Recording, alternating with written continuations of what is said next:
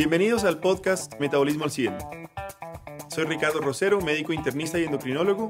Aquí encontrará información médica para optimizar su salud y bienestar.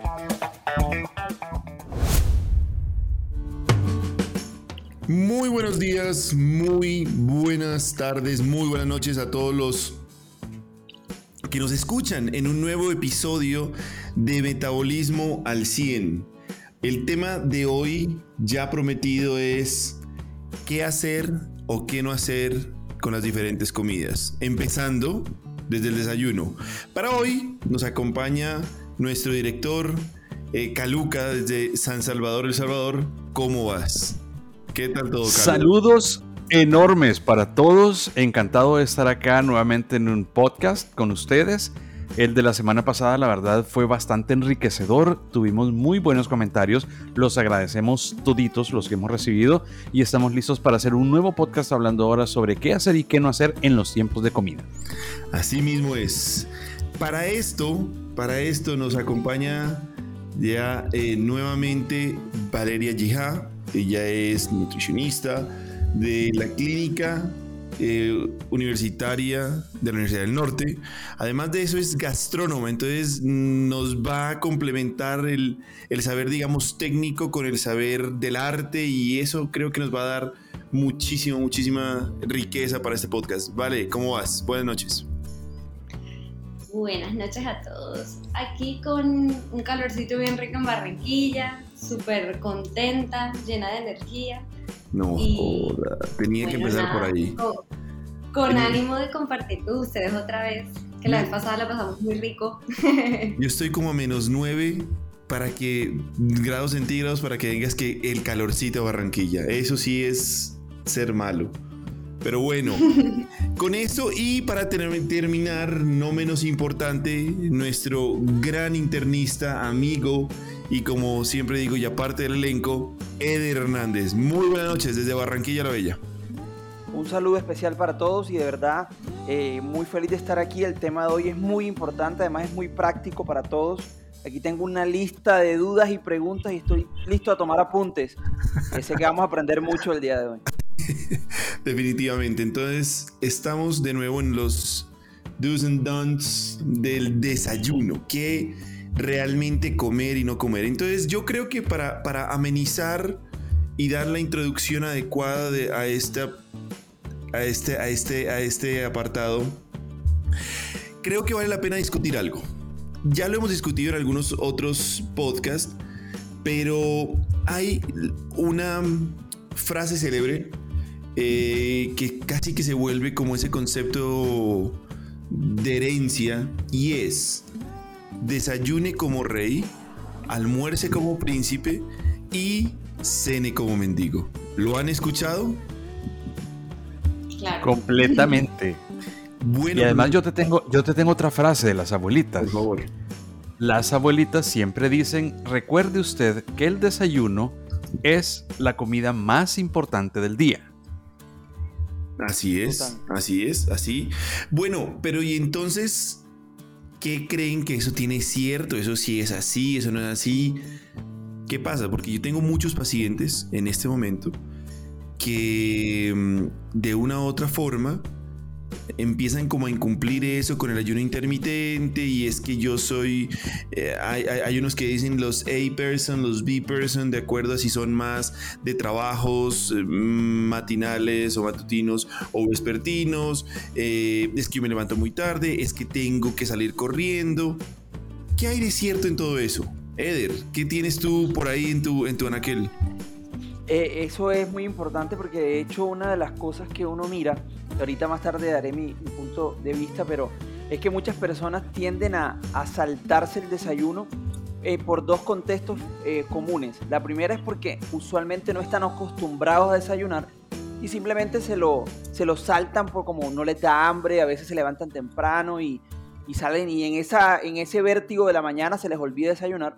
Eso por un lado. Y está el otro que tiende a hacer algún tipo de ayuno y ahorita con los, con los esquemas de ayuno intermitente muchas personas tienden a, a saltarse el desayuno como parte de su estrategia, digamos, para perder peso.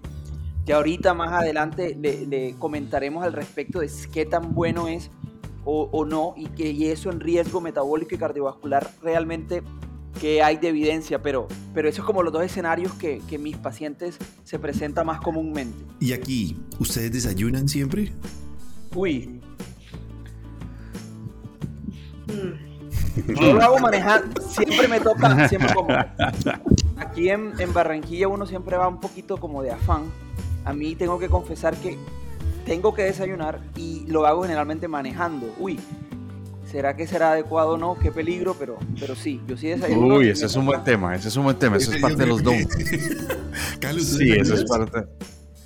Eh, yo, yo tengo como mis días de, ya tengo como mis días de desayuno, pero lo que sí tengo que decir es que el teletrabajo, que es algo que comenzó con la pandemia y ahora se ha extendido muchísimo, favorece bastante que uno pueda desayunar, que uno pueda dedicar algún tiempo, que uno no tenga que pasar como Eder desayunando en el carro o que uno tenga que salir corriendo mucho. Yo tengo que, decir de los cinco días de la semana, al menos eh, tres, si no hay semanas alegres en que son cuatro días en que no tengo que salir corriendo para ningún lado, entonces eh, eh, se facilita. ¿Qué es lo que uno come en el desayuno? Yo tengo varias preguntas que hacer en este podcast y, eh, aquí las tengo y estoy listo para compartirlas. Entonces dejemos hablar a, Vale. Vale, ahora sí, tenemos que desayunar. ¿Es bueno desayunar? ¿Qué? ¿Es bueno desayunar manejando?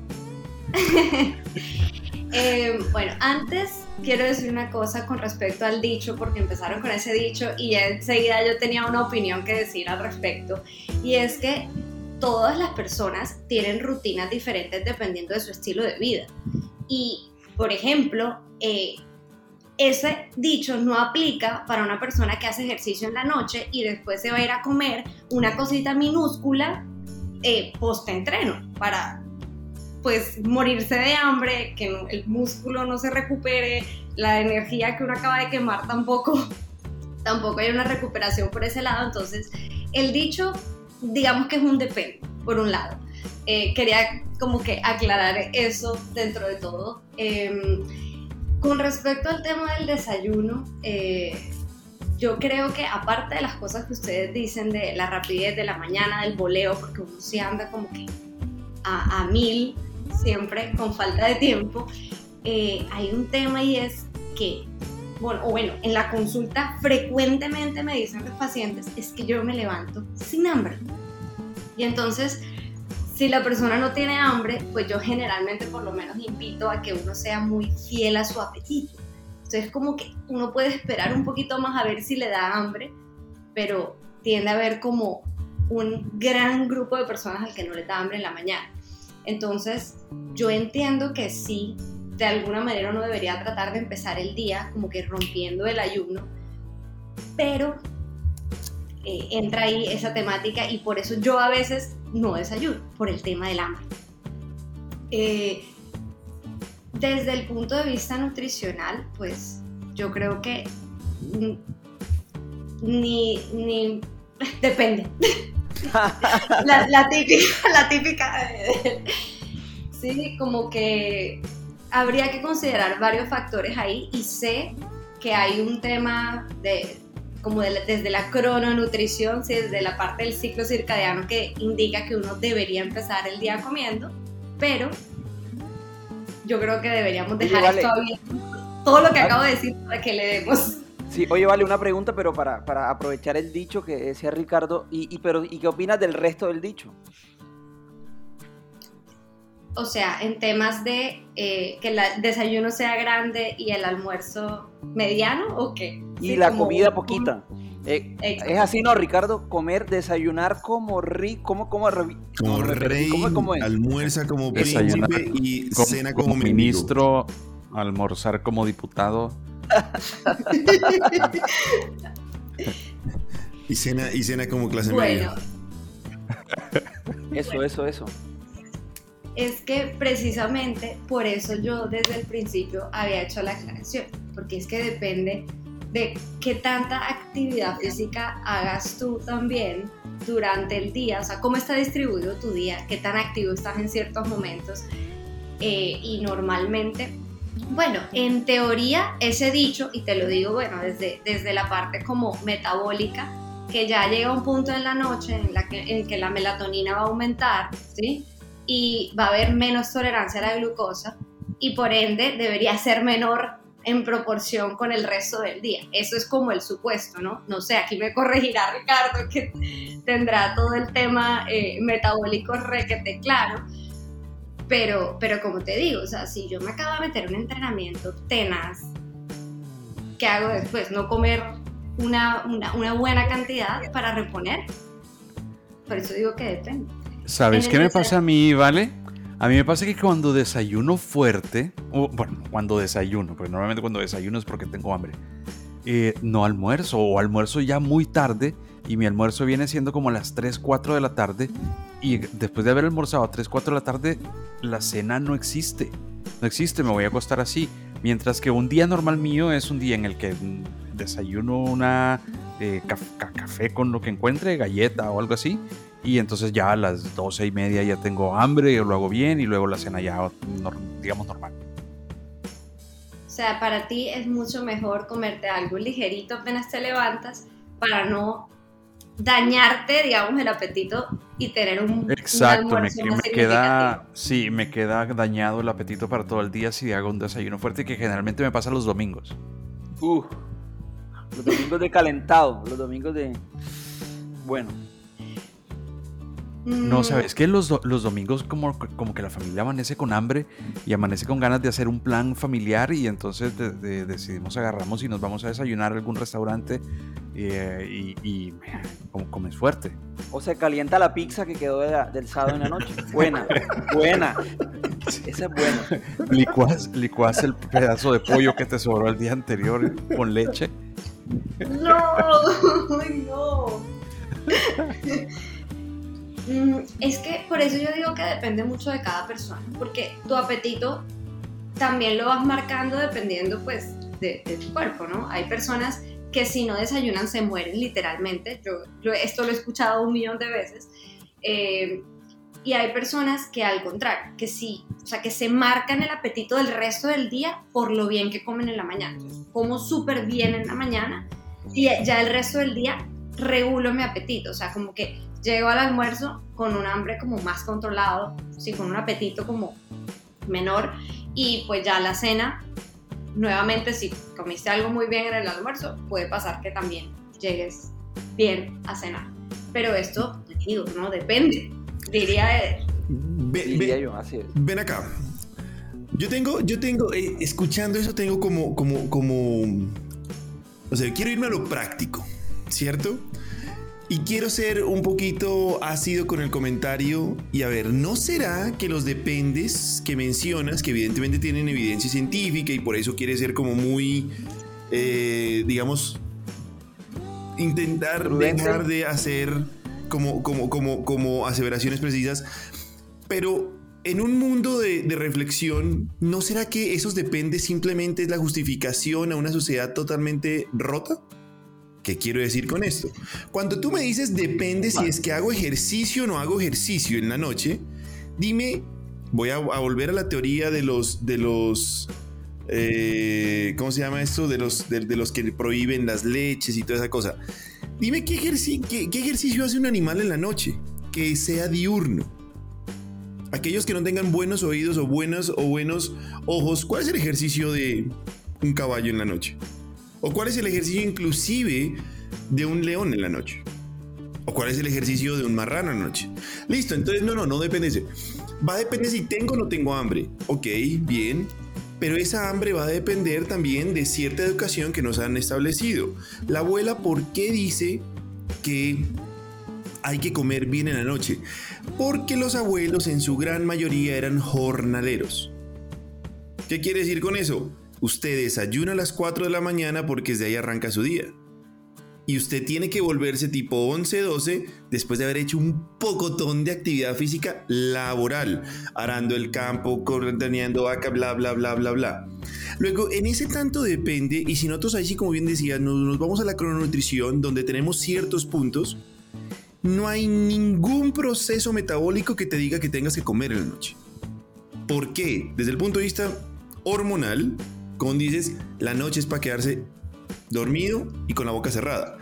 Luego entonces, por qué nosotros hacemos. Entonces ahí está la reflexión. ¿Será que el depende es para justificar nuestro, nuestro desorden empezando desde el ejercicio? Porque dicen es que, es que no, el ejercicio es bueno a cualquier hora, sí es cierto. Pero ya sabemos que hay ejercicios, sobre todo para cierta población, que en principio deberían ser a cierta hora más que a otra. Ningún eh, deportista de alto rendimiento entrena en la noche ejercicios de fuerza, por ejemplo. Nosotros porque sí. Entonces de ahí no será que nos estamos como nosotros mismos induciendo un estado de excusas para perpetuar unas necesidades? ¿O ustedes cómo lo ven esa, esa parte ahí, vuelvo digo, medio filosófica? Ahí, yo quisiera agregar, mira que a propósito del ejercicio que Ricardo menciona y que uno mira, bueno, hay cierta actividad física que sería mejor hacer a tal hora del día, por ejemplo en la mañana, al final uno en la rutina, Ricardo, yo le, yo le termino diciendo al paciente que siempre me pregunta, el mejor ejercicio realmente es el que, el que se hace o el que se puede hacer, porque muchas veces uno no tiene tiempo a tal hora, entonces si no tengo tiempo en la mañana, entonces no voy a hacer, venga, ajuste, ajuste su... Y eso un poquito va también con el tema de la alimentación. Y de pronto también este depende, va un poco en, venga, organicemos cómo puede ser su plan o, su orden alimentario de acuerdo a sus actividades.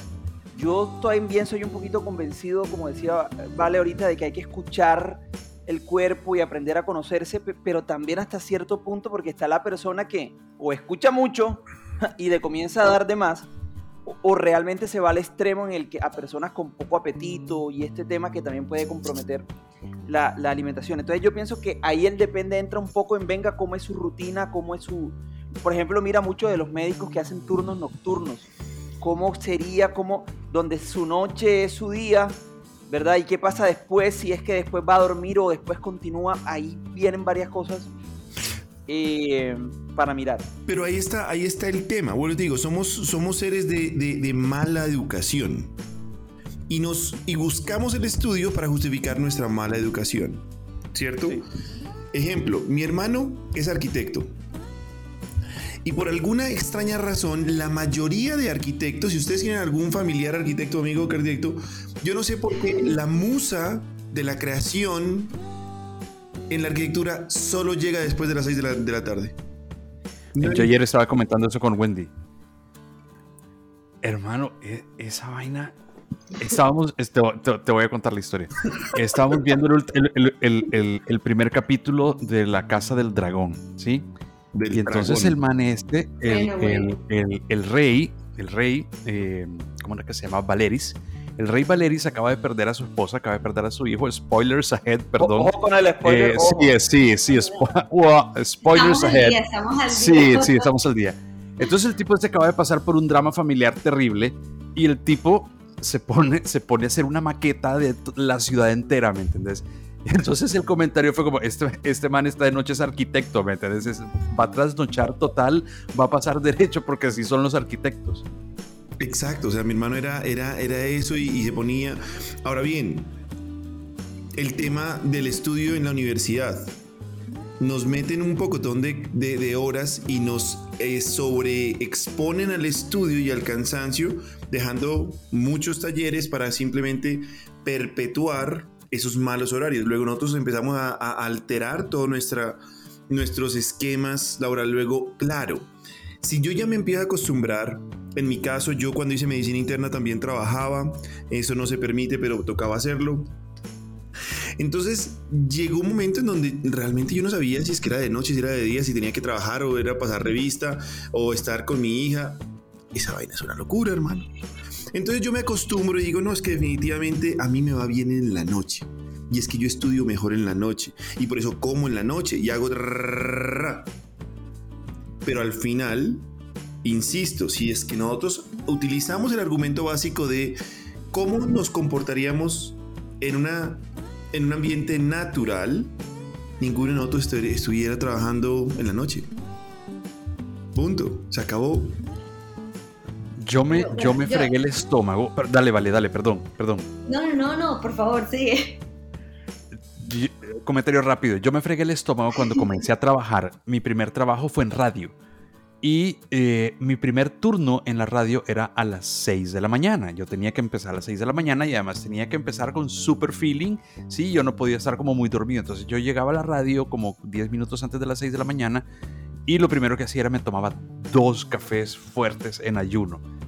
Y entonces, claro, estos, estos dos cafés, el estómago me lo dejaban como súper quieto y me quitaban el hambre para desayunar y ahí fue que me empecé a acostumbrar a no desayunar. Y, al cabo de un año me dio gastritis. sí, sí. Vale, ¿qué nos ibas a decir?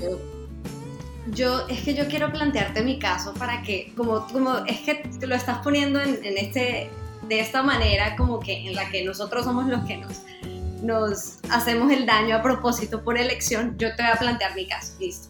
Yo hago eh, ejercicio en la noche porque, bueno, realmente no está noche, a las seis y media de la tarde, porque no me da ningún otro momento del día. O sea, solo tienen clases cinco y media de la mañana, que voy cuando puedo, pero casi nunca porque se me, da, se me cruza con el trabajo presencial, entonces no me da tiempo. ¿Listo? Entonces yo voy a las seis y media de la tarde, que es la única otra clase que tiene yo no voy a cambiar la modalidad deportiva que hago, no es fácil encontrar cualquier gimnasio de calistenia por ahí en la vida regada, entonces pues ahí es donde voy, ¿sí? ¿Qué nivel? Entonces yo hago mi entrenamiento dos horas prácticamente, llego a mi casa muerta de hambre, te lo juro, muerta de hambre después de un entrenamiento de fuerza de locos.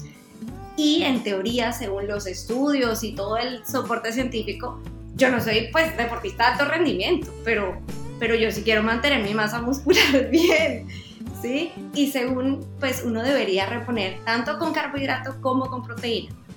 Y para la saciedad y tal, bueno, la grasa buena, ¿sí? Entonces, según tú, ¿cuál sería mi escenario ideal? ¿Qué, qué hago?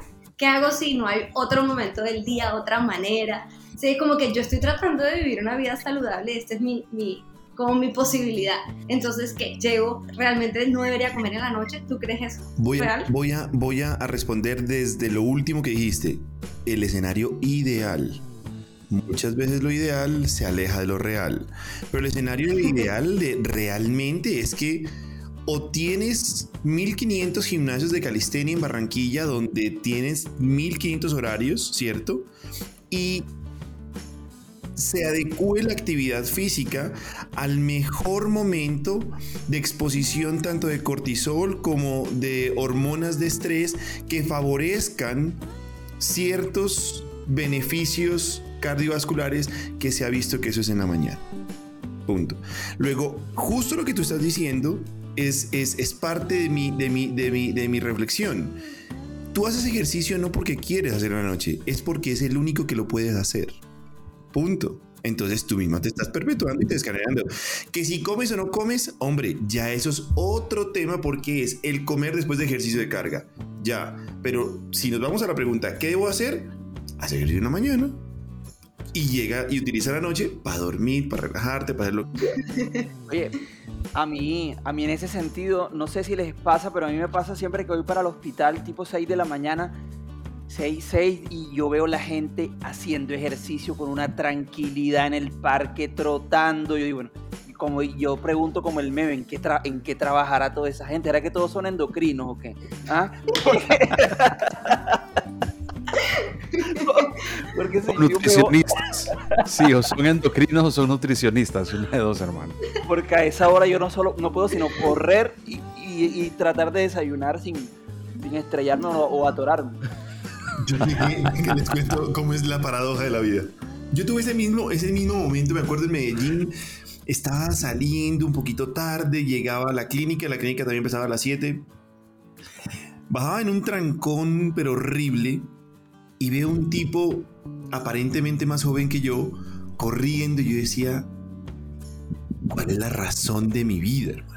Le va la madre a este tipo, Se va la madre. Yo paro el carro y lo, y lo madreo. De pronto suene, de pronto suene súper o ególatra o torpe lo que voy a decir, pero lo pensé. Dije, he estudiado 15 años para estar esclavizado en un puto trabajo. Este man tal vez sea administrador, estudió 5 y está teniendo una vida adecuada. Coño, me jodí. Invertí más y saco menos. y pierdo más. Entonces renuncié. Y ahora tengo momentos en la mañana y digo, ay, puta, qué pereza hacer ejercicio. Mejor voy a dormir. ¿Será que yo, ¿Será que tengo que renunciar? primera, primera conclusión, renuncie. Si usted no puede estudiar en la mañana, renuncie. No, no, estoy de acuerdo. Pero, no estamos desviando. esa es la primera conclusión. Ricardo tiene un pensamiento europeo. Ojo, ¿ah? ¿dónde estamos? Sí, millennial total. No, no, no. Pero vos sos, vos sos, generación X, ¿no? Yo creo que soy paleolítica ya. Me siento así. Pero bueno, el punto, el punto va a que, insisto, volvemos al mismo tema. Estamos en esa, en esa reflexión. Yo a veces siento que nosotros intentamos justificar lo injustificable y de acuerdo a, a, los tipos de estudios que nosotros saquemos vamos a tener diferentes perspectivas. Cuando hablamos de alimentación, uno puede ver la alimentación desde dos componentes.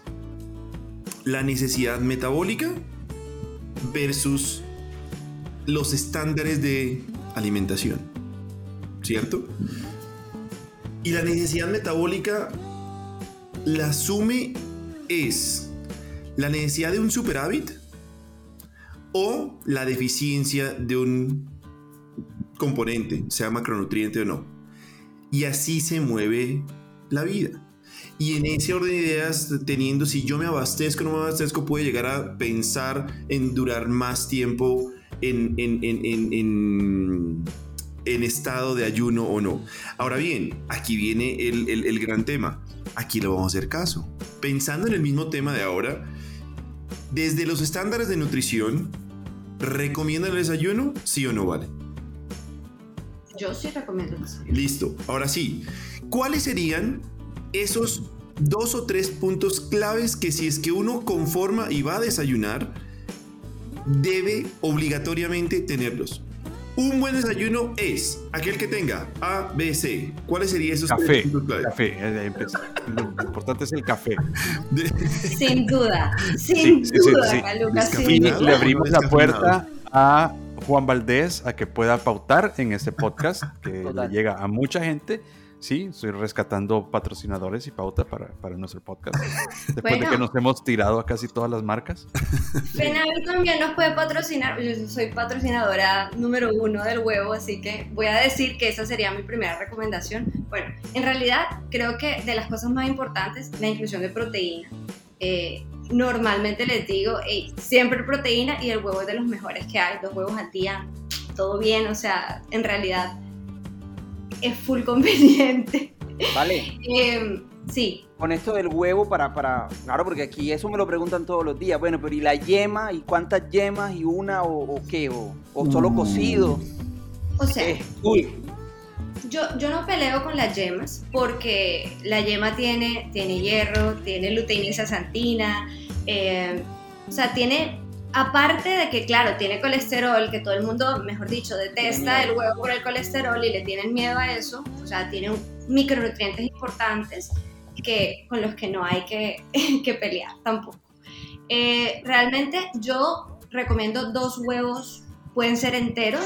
Si una persona le quiere quitar la yema está bien, pero realmente, o sea, de ahí para adelante sí le pueden quitar de pronto yemas, o sea, dos enteros está bien, es una porción sana para, para las personas normales, bueno, si uno, incluso, bueno, si la persona tiene, por ejemplo, problemas de colesterol, que eso es una consulta súper frecuente, eh, me preguntan mucho si pueden seguir utilizando, o sea, comiéndose los huevos con la yema incluida y normalmente yo la mantengo. O sea, la manera, digamos, de disminuir el colesterol no es quitando las yemas de los huevos, créelo, o sea, créelo que no.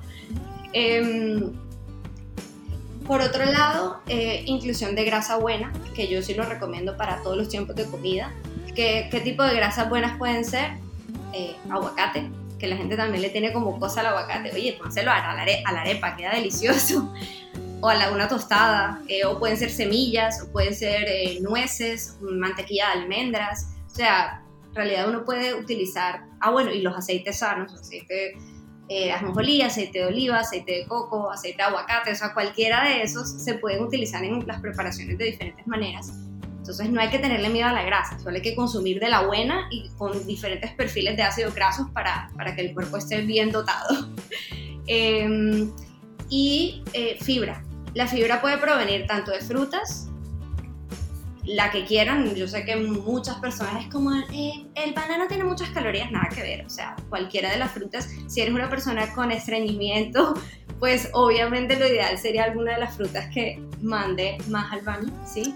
Como granadilla, pitaya, pomelo, eh, papaya. Iñamango, papaya, sí, o sea, de todito. Em, sobre todo, entre más como fibrita se sienta, como esos, o la cascarita, por ejemplo, del mango, o los pelitos del mango, uno puede ir identificando como eso en las frutas porque a veces no saben cuáles escoger.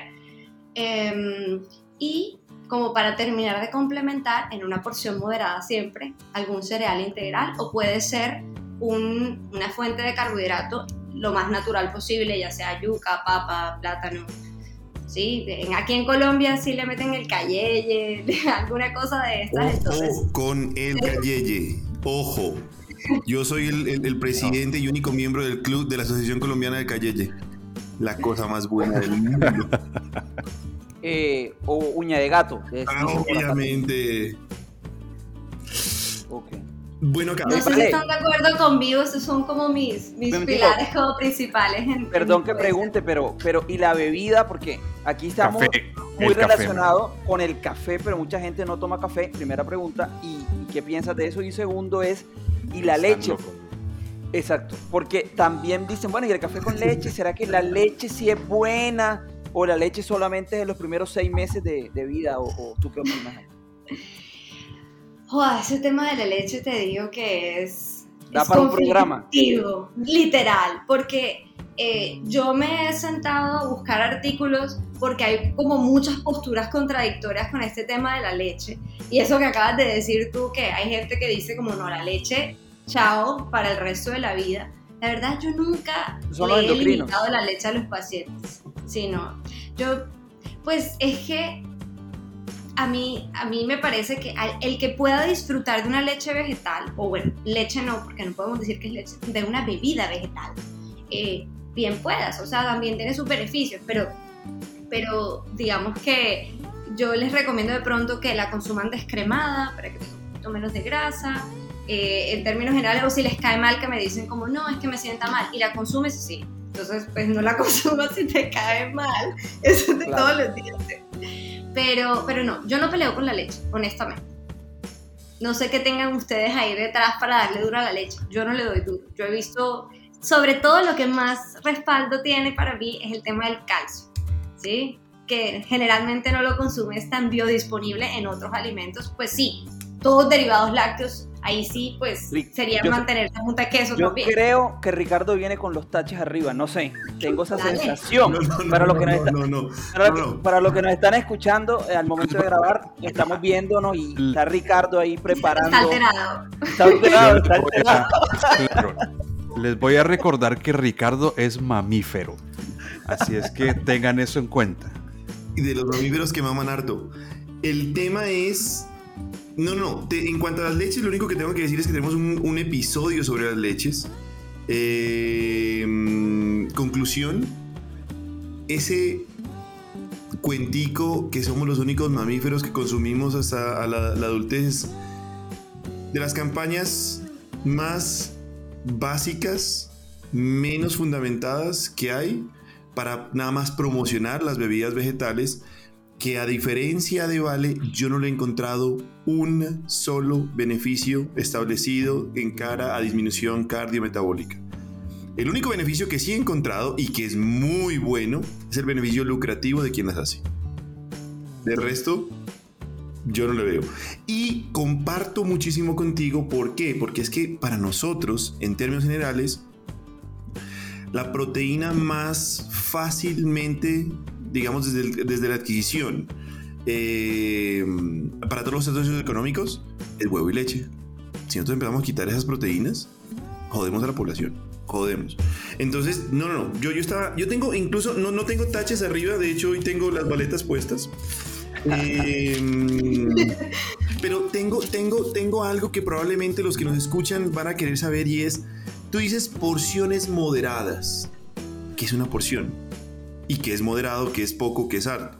Porque porción moderado de cayeye para mí tiene que ser mínimo unos tres viajados.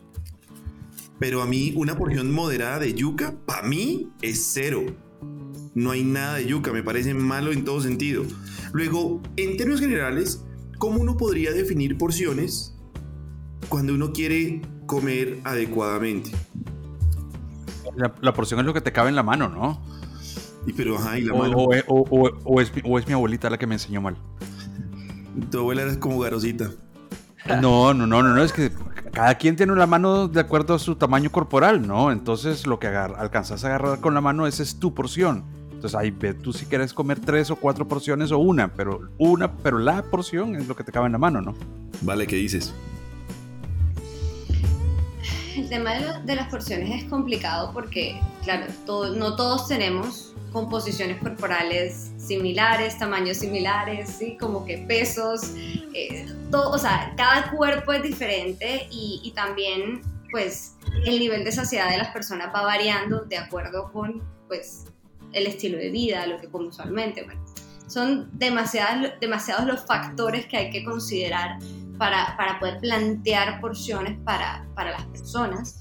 Pero yo creo que eh, hay una herramienta eh, que es el plato, como, como estos My Plate o el plato saludable colombiano, que normalmente delimitan en un plato más o menos cómo debe estar distribuido y, y, creo que es de las herramientas que que se pueden utilizar para educar a los pacientes. bueno, mira, este es tu plato, ¿sí? digamos que la mitad del plato deberían ser, no sé, vegetales, generalmente. Entonces podríamos decir que frutas y verduras, porque en el desayuno la verdad es que pocos vegetales incluye la gente, pero se puede, en el huevo. Entonces, sí, uno podría meterle una espinaca, cebollita, tomate. Yo los invito a que traten de siempre incluir los vegetales, si pueden, y si les gusta.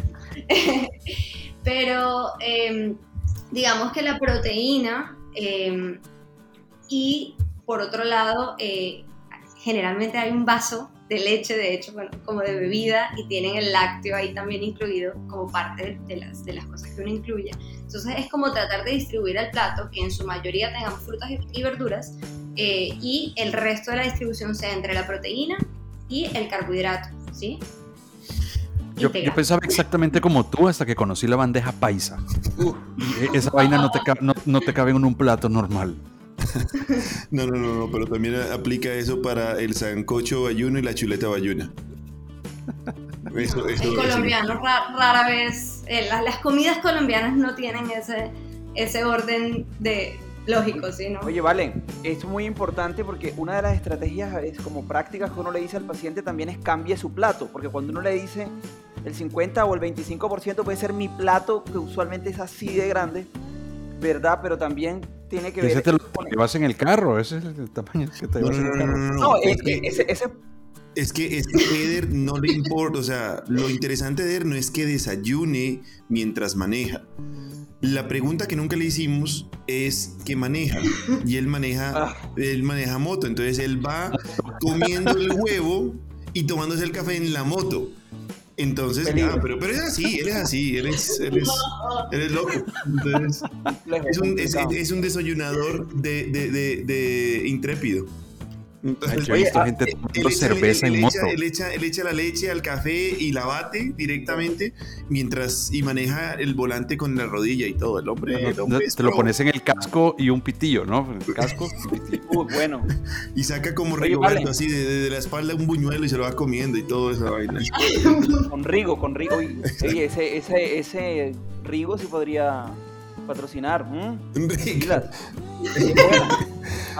Este, vale, ¿y qué piensas, por ejemplo, de las personas como yo que desayunamos en el... Si ahora la forma, además del, además del fondo, que serían los alimentos y esto, la forma en que uno coma rápido, que uno come ni se dé cuenta a veces que ya desayuno, uy, ¿dónde está el desayuno? Si ya, que ya me lo comí. Eso también tú has leído algo al respecto de la forma, eso también influye, porque uno, yo no tengo tiempo de sentarme a meditar y ver por la ventana mientras desayuno. Eso es, venga, desayune y a lo que vamos.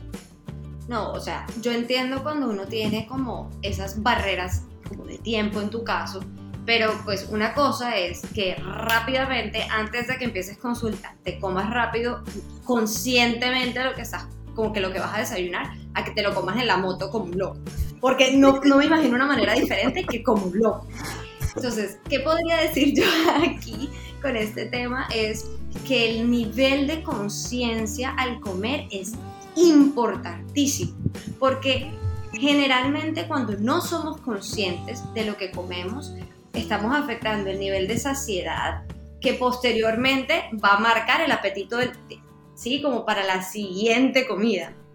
Y que normalmente, o sea, bueno, digamos que en tu caso tú eres una persona súper moderada, me imagino lo juicioso que eres y ya tú tienes tu porción ideal y sabes cuánto comer, pero el que no sabe cuánto comer se manda una cantidad y ni se da cuenta de cuánto fue que se comió. Es como, te digo, ir a cine y zamparte el pote de crispetas, que tú ni cuenta te das que te lo zampas. Sí, delicioso, pero ve, siéntate en el comedor de tu casa, sin televisor, sin nada, y cómete. Te invito a que intentes para que veas la experiencia de comerte conscientemente un alimento a ese nivel y que normalmente lo haces sin darte ni cuenta. No me Tú te lo acabas. No me retes. Por favor, hazlo y nos cuentas. Si necesitamos esta, experiencia para poder compartir. traes una, un bote de crispetas y a ver cuánto tiempo te dura en el podcast. Yo creo, yo creo que, que, que el experimento se puede hacer con otra cosa pero con crispetas no, hermano. O sea, las crispetas, crispetas, maní, es una vaina que uno va cogiendo así, yo no quiero más. Es que ya no quiero, es que y sigue, y sigue, y sigue. Coño, esa vaina, no sé, tiene un efecto raro. Pero si es, que eso lo hacemos de pronto con, no sé, plátanos, algo así, tal vez sí. no, no, ¿Vos, vos te acordás, año 1997, en el parque de la noven... No, en el Andino, viernes en la noche, y el plan era salir a comer crispetas con cerveza. Lo mejor de todo era que Caluca le remojaba la crispeta en la cerveza y se la tomaba. Hacía gárgaras con, la, cerveza. Oigan, pero venga, venga, venga, venga, venga, venga. Entonces, aquí hay un tema que me pareció muy bueno porque es que el desayuno o los, o los must, el, el adecuado, los componentes adecuados de un desayuno son básicamente de todo. ¿Cierto? Luego, si es que uno llega a pensar que para mi desayuno yo necesito proteína, grasas buenas, eh, fruta, o sea, fibra, y carbohidrato moderado, eso es el desayuno. Eso es muy buen desayuno, ¿cierto? Sí, vas a gastar más en el desayuno que en el almuerzo, hermano. un tiempo como factor determinante para la calidad del desayuno. O sea, un tipo que se, que, se tenga que hacer unos huevitos con champiñones y espinaca, ¿cierto? Que además de eso de pronto le ponga ahí a la arepita eh, guacamole, ese tipo puede llevar cualquier nombre menos Eder. Porque nadie puede hacer esa vaina mientras maneja la cicla, hermano. Y, además comer consciente. Exacto, o sea, eso sí es para aquella persona que tenga un, lo que, lo que decía ahorita Vale, o sea, que vaya al comedor a sentarse, pero de afán no va. Y después de dos horas de hacer ejercicio, o sea, me tendré que levantar a las dos de la mañana. No, no, no, es que para qué te acuestas, es que vas a, vas a dormir cuando duermes, cuando mueras, entonces ¿para qué? Carlos. Exacto. A mí me fascina los desayunos de los hoteles. Y cuando voy a los hoteles, que están tan variado y tan, digamos, continental, eh, me encuentro de todo, ¿me entiendes? Entonces, eh, eh, encontrás lácteos, encontrás queso, encontrás jamón, encontrás huevo, encontrás, ok, entonces eso, digamos, es como, como en un área del, del, del, desayuno, ¿no? En otra área encontrás cereales. Y entonces están los cereales, la avena, el mosh, el no sé qué. Y, okay, entonces es como para otro tipo de gente vas a otro lado y entonces encontrás las frutas. Y entonces encontrás sandía, melón, manzana, pera, ¿sí? Entonces es, como para otro tipo de gente y además le echan yogur encima y además a eso le ponen un polvito con avena y con no sé qué. Entonces es como para otro tipo de gente. Pero vas al área donde yo me voy y encontrás tocino, chorizo, chicharrón, eh, chicharrón, carne. Entonces vos decís, hermano, ¿qué es el desayuno? ¿Qué es lo correcto? Por ejemplo, yo, yo, yo toda la vida yo como un padre moderno y, recursivo, cuando a mí me toca bajar antes y preparar yo el desayuno para mis hijos, lo que hago es agarro cereal, lo pongo en, una, en un bol, le pongo leche y se lo doy a mis hijos, baja mi esposa y me dice, mañana si querés les podés dar doritos. ¿Oíste? Es que les estás dando doritos de desayuno. yo, pero si el, cereal es, es, un desayuno, ¿me entendés? Entonces, y, es, y es un eterno, eterno dilema. Entonces, en realidad, ¿qué es el desayuno? ¿Qué, tiene que tener el desayuno? Pero ya te lo está diciendo. Voy a repetirte antes de la intervención. No, no repitas, espérate. Podemos hacer una cosa aquí. O sea, realmente eh, si una persona no tiene el tiempo para ponerle como todo lo que podría tener un desayuno para ser súper nutritivo y digamos es un éder, entonces podemos reducirlo a simplemente algo de pronto más, más práctico, puede ser a base únicamente de, de carbohidrato con algo de fruta y de pronto algún lácteo, por decir algo, voy a decir una idea de un desayuno muy rápido. Una persona que como en la mañana no tiene tiempo, hace la famosa, porque están súper en tendencia, avena trasnochada.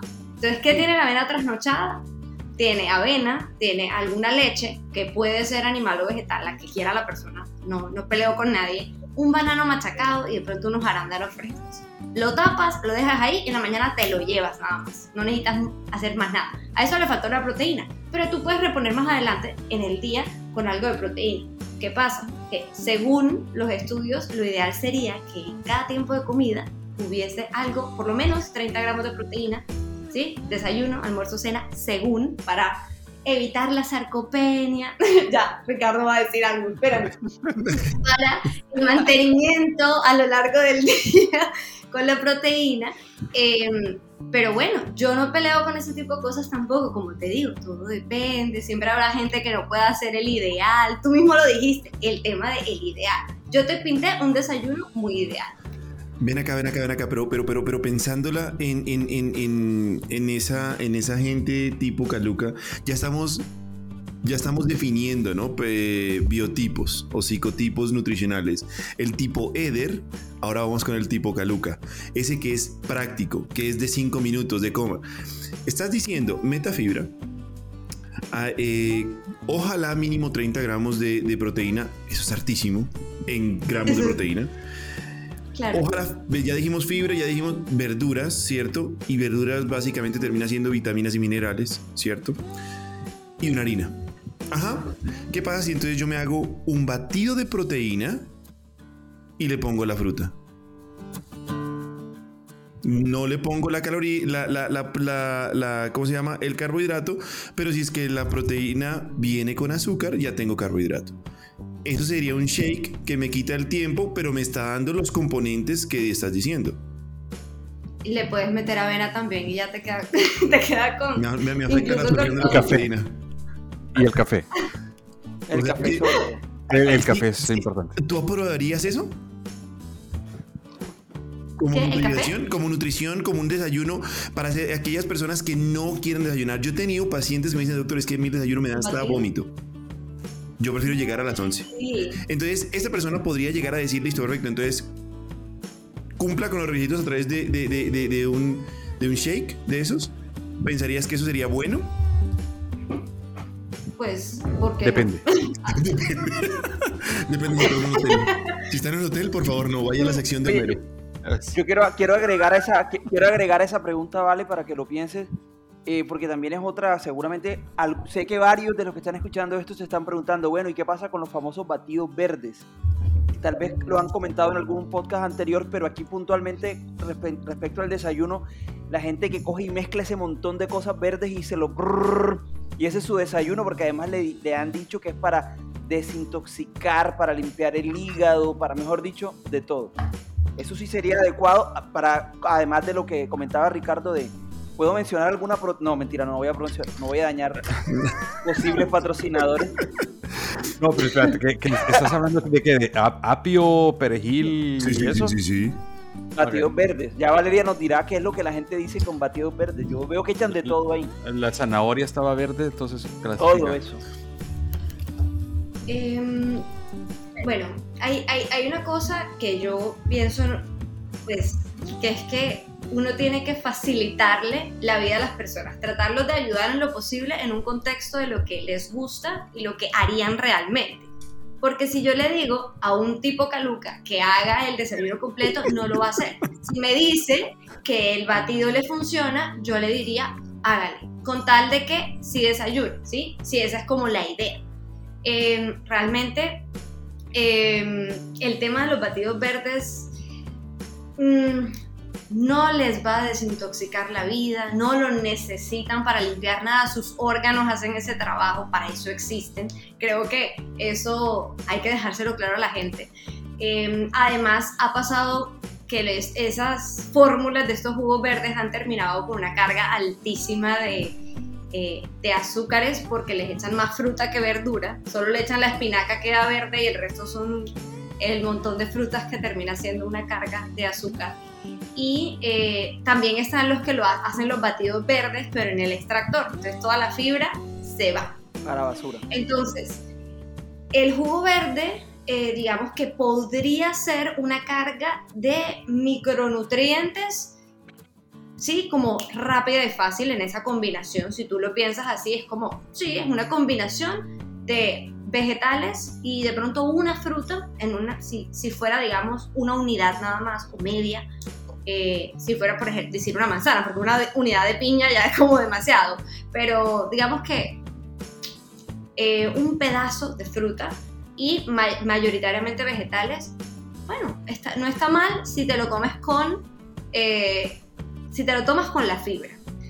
Yo, o bueno, hace poco leí el post de una amiga mía nutricionista que estaba publicando justamente sobre ese tema, de que los jugos pueden favorecer si lo haces con una porción normal, es decir, unos 60, 80 gramos de fruta, nada, o sea, no como que una cantidad gigantesca, y eh, te lo comes con la fibra. Entonces podría funcionar, pero, pero no le va a desintoxicar el alma ni la vida, solamente pues van a aportar algunas cosas. Si le gusta mucho. La dieta, la dieta detox como tal tiene un libro eh, es exagerada porque básicamente dieta detox lo que dice es consuman los batidos verdes todo el día, toda ¿Cierto? Cuando uno puede llegar a reemplazar esos batidos, ese detox sí existe en mi concepto. ¿Por qué? Porque usualmente los colombianos lo que hacemos es tener siempre cargas altas de carbohidratos simples. Cuando tú empiezas a eliminar carbohidratos eh, simples, y eso lo podemos ver con las evidencias que han mostrado los, los abordajes nutricionales en hígado graso, la mayor carga es sobre todo a través de carbohidratos simples.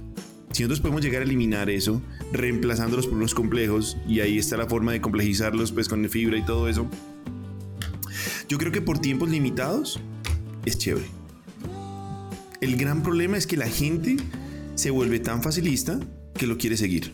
Yo lo utilizo, a mí me gusta y lo hago de vez en cuando. Y, y lo hago siempre con hielo. Le meto mucho hielo, entonces no se, o sea, no es un batido líquido, sino que es como un frappé.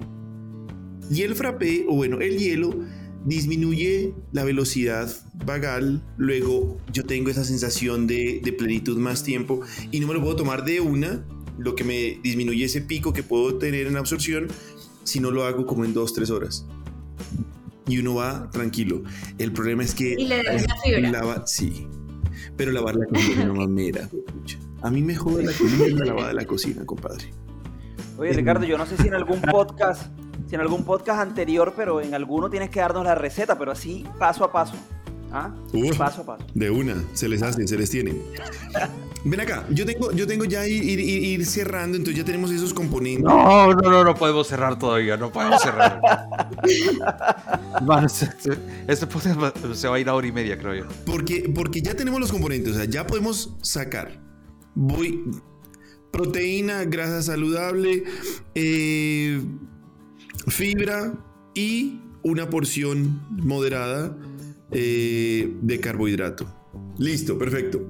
Ya sabemos que y podríamos llegar a buscar alguna forma de, eh, de, volverlo práctico, ¿cierto? eh, a través de lo que acabamos de decir o algo así, y que esto no sea una rutina, sino que sea una, una, una, una eventualidad y todo eso. Ahora bien, en ese, en ese, en ese espectro como tal de lo que estamos hablando, ¿hay una hora adecuada de desayunar? Según los cánones de la nutrición y todo eso, porque yo puedo desayunar a las 11 o puedo desayunar a las 9. Ah, ¿A, qué, le decimos desayuno? Ajá, le decimos desayuno a la primera comida que hacemos. Ah, exacto. porque rompe el ayuno. Luego, luego. Desayuno. Uy. Uh, claro, pero eso puede ser a las 11 de la mañana. yo, he roto ayunos a las 11 de la mañana. Oye, me, me, tardé, no voy a decir cuántos años, pero muchos en entender eso. Desayuno. Eso es como Popeye, ¿no? A la, a la, intervención última de, de Caluca la otra vez. Pero bueno, ok.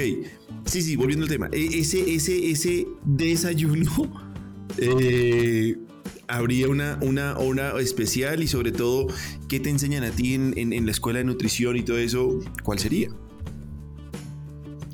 realmente nadie nunca te enseña que hay un horario específico para comerte el desayuno.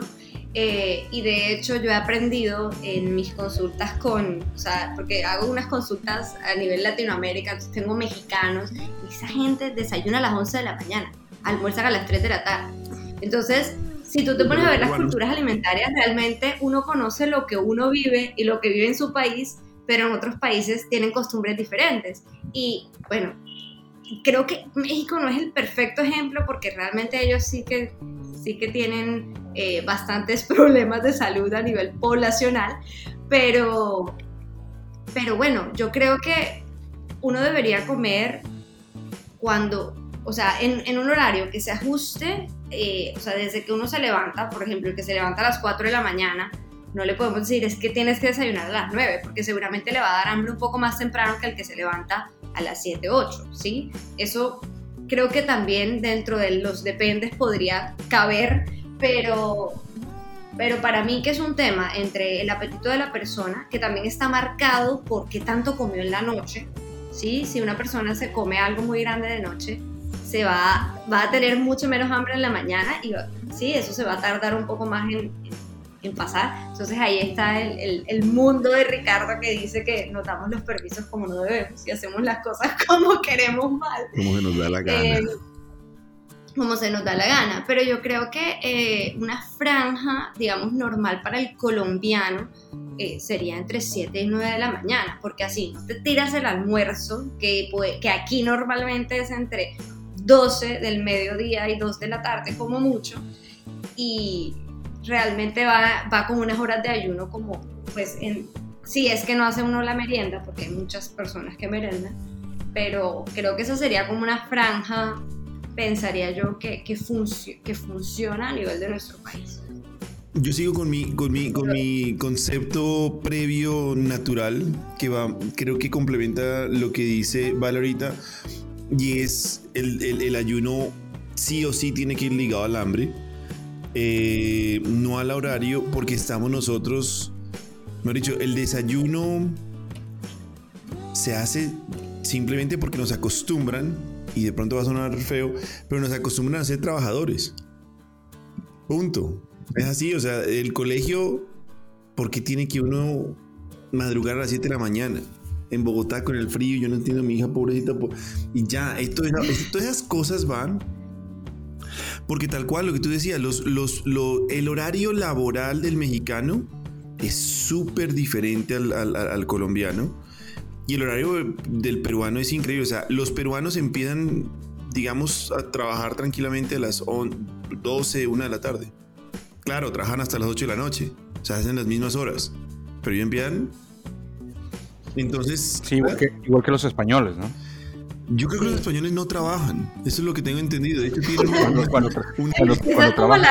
de, seguro laboral que tienen que aparecerse como tres días, estornudar una vez y vuelvo tres meses a eso. Esos no son los ejemplos, hermano. Hábleme los alemanes, tal vez, pero el español no, hermano. Ese man sí, no, por ahí no. Pero bueno, entonces sí queda muy supeditado a ese, a ese, a ese horario. A mí, a, mí, a mí me dio curiosidad lo que decía que el que come... Yo intento no cenar. Y de repente, por ejemplo, esta es mi cena. Unos lichecitos por ahí y una agua carbonatada. Ayer cené por una razón... Liches de almíbar. No, no, no, no, no, no. Estos son cosechados en el, en el patio de mi apartamento. Eh, ayer que, que, que, desayuné, digo que, que cené, coño, que yo amanezco, cada vez que almuerzo, el seno pesado, amanezco con un hambre brutal. Eso que mm, mm, a mí no, a, mí no me viene. Yo ese día sí la paso mal, mal, mal, mal. A mí me, el comer me abre el apetito. No me lo quita como debería ser. Entonces ahí, ahí, ahí tenemos otra cosa. Ven acá, yo quiero volver al tema de, de, este que estaba proponiendo Calu sobre los cereales. ¿Cuál es tu opinión sobre los cereales en el desayuno? Sobre todo para los niños. ¿Es cierto lo que dice Wendy sobre igual de Doritos?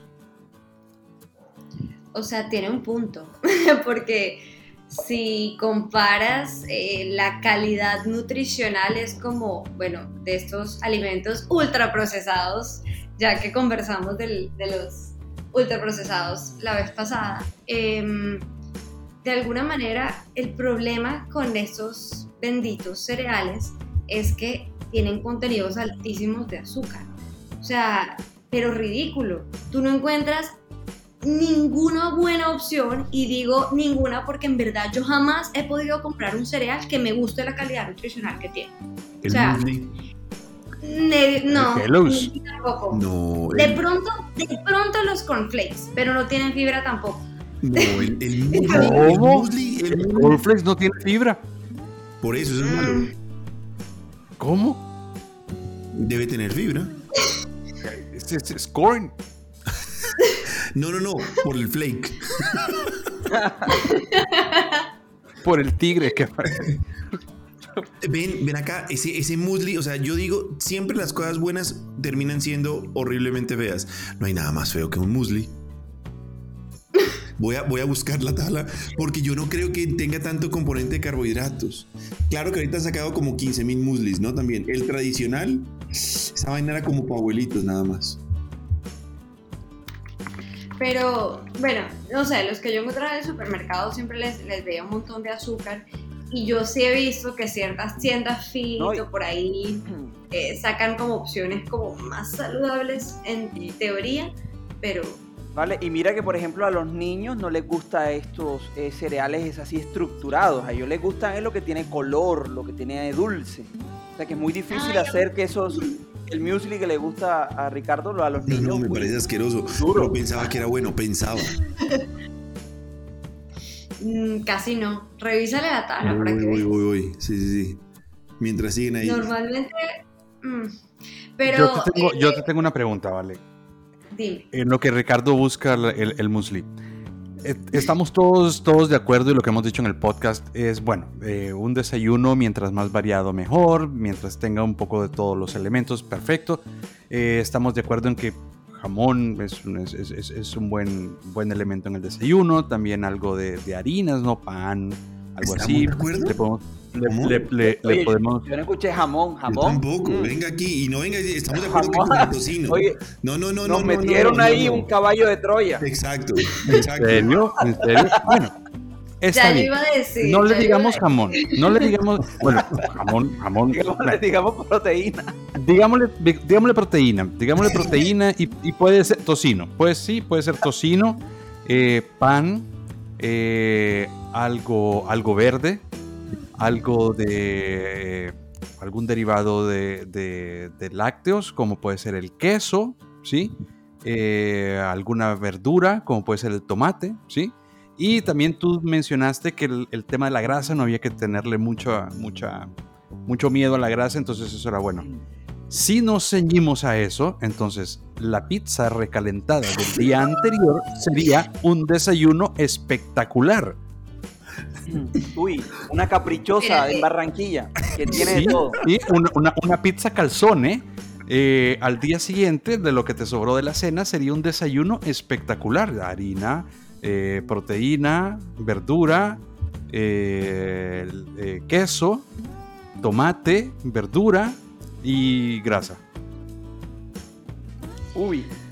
Pero, ok, pero es que, o sea, la pizza, si tú piensas en la pizza y la haces en casa, mm.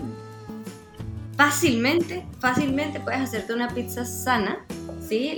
Con una masa integral que normalmente podría ser, o sea, para hacerlo fácil y práctico como te gusta a ti, un pan árabe en sartén, ni siquiera tienes que conseguirte el horno ni nada más le pones queso bajo en grasa, dos torrejitas, una pechuga de pavo, porque yo con los embutidos o carnes frías sí, sí negocio, pero únicamente si buscan una alternativa de las mejores hechas, o sea, de buena calidad. en El Salvador tenemos eh, jamón de pavo. Ok, pero depende, porque hay jamones de pavo que también son un engaño. Con sabor, a, con sabor a pavo, con sabor a Exacto. No, no, tú, tú, le silbas y el hermano.